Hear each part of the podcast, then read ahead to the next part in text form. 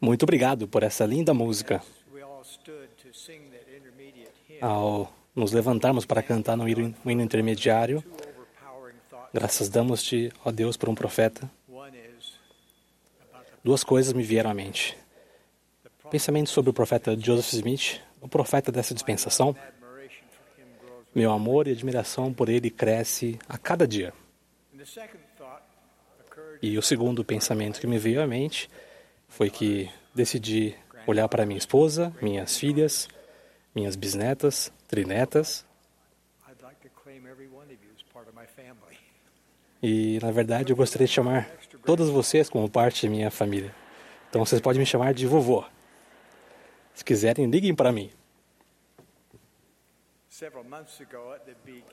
Há vários meses, ao final de uma sessão de investidura no templo, eu disse à minha esposa Wendy: Espero que as irmãs compreendam os tesouros espirituais que estão reservados para elas no templo. Irmãs, muitas vezes me vejo pensando em vocês. Inclusive, há dois meses, quando Wendy e eu visitamos Harmony na Pensilvânia. Essa foi nossa segunda viagem para lá. Nós nos sentimos tocados profundamente nas duas vezes que andamos naquele solo sagrado. Foi em Harmony que João Batista apareceu a Joseph Smith e restaurou o sacerdócio arônico. Foi lá que os apóstolos Pedro, Tiago e João apareceram para restaurar o sacerdócio de Melquisedeque. Foi em Harmony que Emma Hale Smith serviu como primeira escrevente de seu marido, o profeta Joseph, enquanto ele traduzia o livro de Mormon. Também foi em Harmony que Joseph recebeu a revelação que manifestava a vontade do Senhor a Emma. O Senhor instruiu a Emma que explicasse as Escrituras, exortasse a igreja, recebesse o Espírito Santo e dedicasse seu tempo a aprender muito. Emma também foi aconselhada a deixar as coisas deste mundo e buscar as coisas de um mundo melhor, e a apegar-se com firmeza a seus convênios com Deus. O Senhor concluiu sua instrução com estas vigorosas palavras: Esta é a minha voz para todos. Tudo o que aconteceu em Harmony tem consequências profundas em sua vida. A restauração do sacerdócio, assim como o conselho do Senhor a Emma, pode orientar e abençoar cada uma de vocês. Anseio profundamente que vocês compreendam que a restauração do sacerdócio é tão relevante para vocês, mulheres, como para todos os homens. Uma vez que o sacerdócio de Melquisedeque foi restaurado, tanto as mulheres quanto os homens que guardam os convênios têm acesso a todas as bênçãos espirituais da igreja. Ou, podemos dizer, a todos os tesouros espirituais que o Senhor reservou para seus filhos. Toda mulher e todo homem que faz convênios com Deus guarda esses convênios e participa dignamente das ordenanças do sacerdócio. Tem acesso direto ao poder de Deus. Aqueles que são investidos na casa do Senhor recebem a dádiva do poder do sacerdócio de Deus em virtude de seu convênio, assim como a dádiva do conhecimento de saber como fazer uso desse poder. Os céus estão abertos tanto para as mulheres que são investidas com o poder de Deus, que emana de seus convênios do sacerdócio, quanto para os homens que portam o sacerdócio. Oro para que essa verdade fique registrada em seu coração, pois acredito que ela mudará a sua vida. Irmãs, queridas irmãs, vocês têm o direito de liberalmente invocar o poder do Salvador a fim de ajudar sua família e outras pessoas a quem amam. Bem, vocês podem estar se perguntando: parece maravilhoso, mas como eu posso fazer isso? Como eu posso invocar o poder do Salvador em minha vida? Vocês não encontrarão a explicação desse processo em nenhum manual. O Espírito Santo será seu mentor particular à medida que buscarem compreender o que o Senhor deseja que vocês saibam e façam. Esse processo não é rápido nem fácil, mas é espiritualmente revigorante. O que poderia ser mais emocionante do que trabalhar com o Espírito para compreender o poder do sacerdócio, o poder de Deus? O que posso dizer a vocês é que acessar o poder de Deus em sua vida exige as mesmas coisas que o Senhor instruiu a Emma e a cada uma de vocês. Assim, eu as convido a estudar em espírito de oração a seção 25 de Doutrina e Convênios e descobrir o que o Espírito Santo ensinará a vocês. Seu esforço espiritual e pessoal lhes trará alegria ao obterem, compreenderem e usarem o poder com o qual vocês foram investidas. Parte desse esforço exigirá que vocês deixem de lado muitas coisas deste mundo. Às vezes falamos de forma informal a respeito de se afastar do mundo e de suas contendas, tentações generalizadas e falsas filosofias.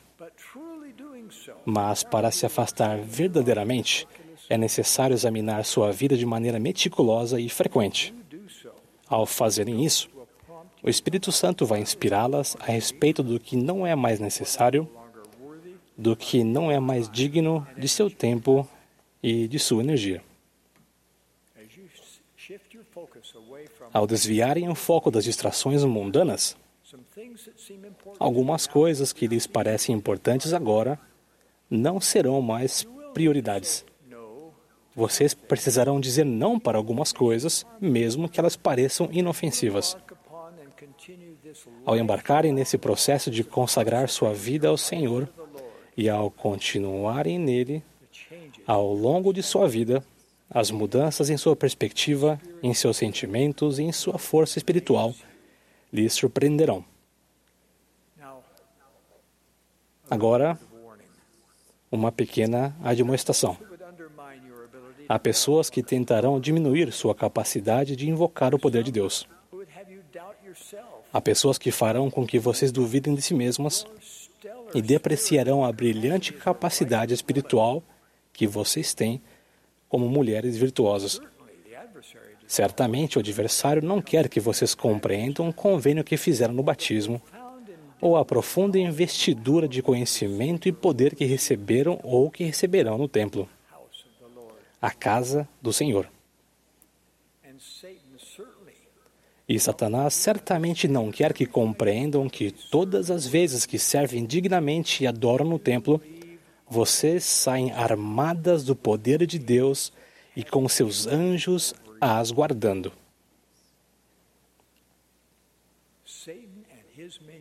Satanás e seus seguidores constantemente inventarão obstáculos para impedir que vocês compreendam os dons espirituais com os quais foram e podem ser abençoadas. Infelizmente, Alguns obstáculos podem ser um resultado do mau comportamento de outras pessoas. Sofro quando penso que qualquer uma de vocês tenha se sentido insignificante ou tenha sido desacreditada por um líder do sacerdócio, ou tenha sido maltratada ou traída por um marido, pai ou suposto amigo. Sinto-me profundamente triste por qualquer de vocês que tenha se sentido ignorada desrespeitada ou vista de forma errada. Essas ofensas não têm lugar no reino de Deus.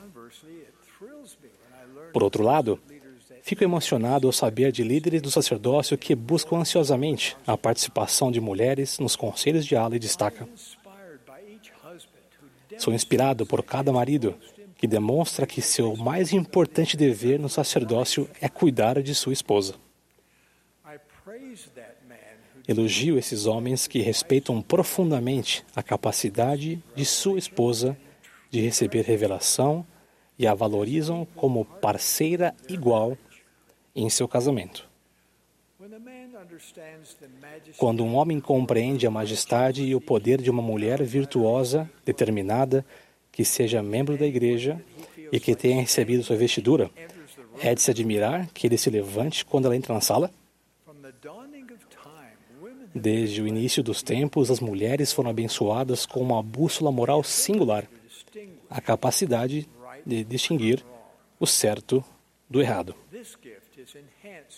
Esse dom é aperfeiçoado naquelas que fazem e guardam convênios e é ofuscado naquelas que intencionalmente ignoram os mandamentos de Deus. Apareço-me ao acrescentar que, de maneira alguma, isento os homens do requisito de Deus para que eles também distingam entre o certo e o errado. Mas, minhas queridas irmãs, sua capacidade de discernir a verdade do erro, de ser as guardiãs da moralidade na sociedade, é fundamental nestes últimos dias. Dependemos de vocês para ensinar outras pessoas a fazerem o mesmo. Serei bem claro quanto a isso. Se este mundo perder a retidão moral das mulheres, o mundo nunca se recuperará. Nós, santos dos últimos dias, não somos do mundo, pertencemos a Israel do convênio. Somos chamados para preparar o povo para a segunda vinda do Senhor. Agora, gostaria de esclarecer outros pontos com respeito às mulheres e ao sacerdócio.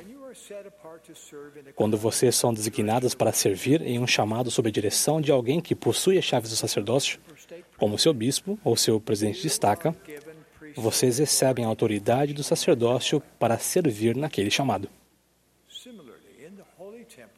De modo semelhante, no templo sagrado, vocês são autorizadas a realizar ordenanças do sacerdócio e a oficiar nelas todas as vezes que frequentam o templo. Sua investidura no templo as prepara para isso. Se vocês receberam a investidura, mas atualmente não são casadas com um homem que possui sacerdócio, e alguém diz a vocês: Sinto muito por você não ter o sacerdócio em casa. Espero que entendam que essa afirmação está errada. Vocês talvez não tenham um portador do sacerdócio em sua casa, mas vocês fizeram convênios sagrados com Deus em seu templo. Emana desses convênios uma investidura do poder do sacerdócio dele sobre vocês. E lembrem-se de que, se seu marido falecer, vocês presidirão em seu lar.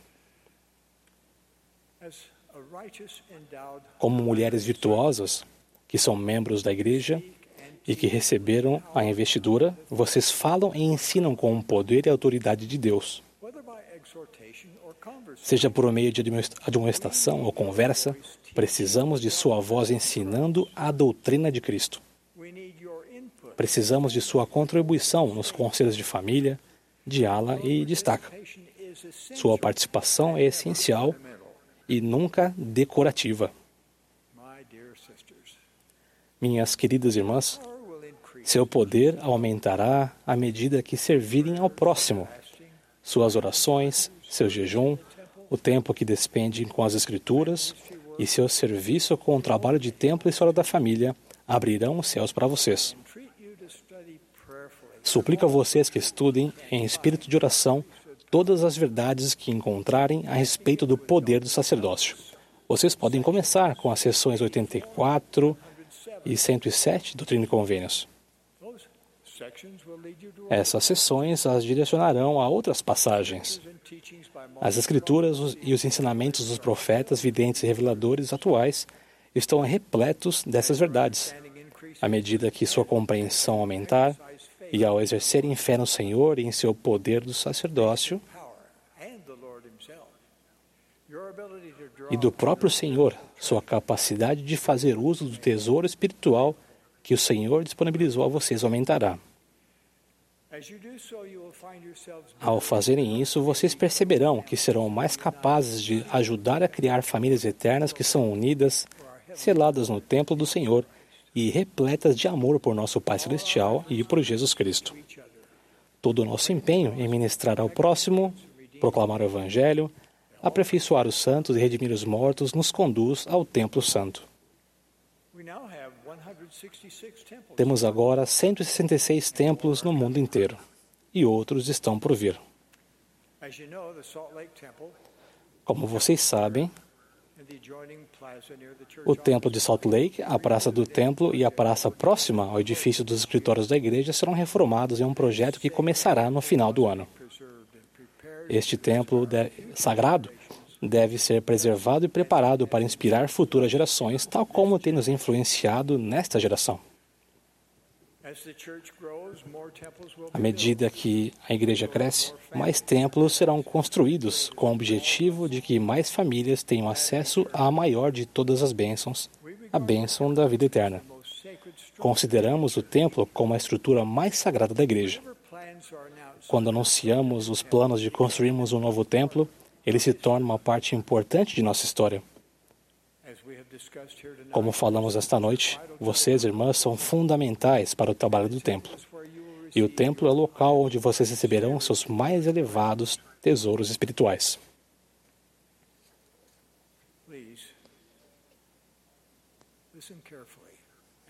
Por favor, ouçam atentamente e reverentemente. Anunciaremos agora planos para construirmos oito, nove, oito novos templos. Se algum templo que for significante para vocês for anunciado, simplesmente abaixe sua cabeça com gratidão em seu coração.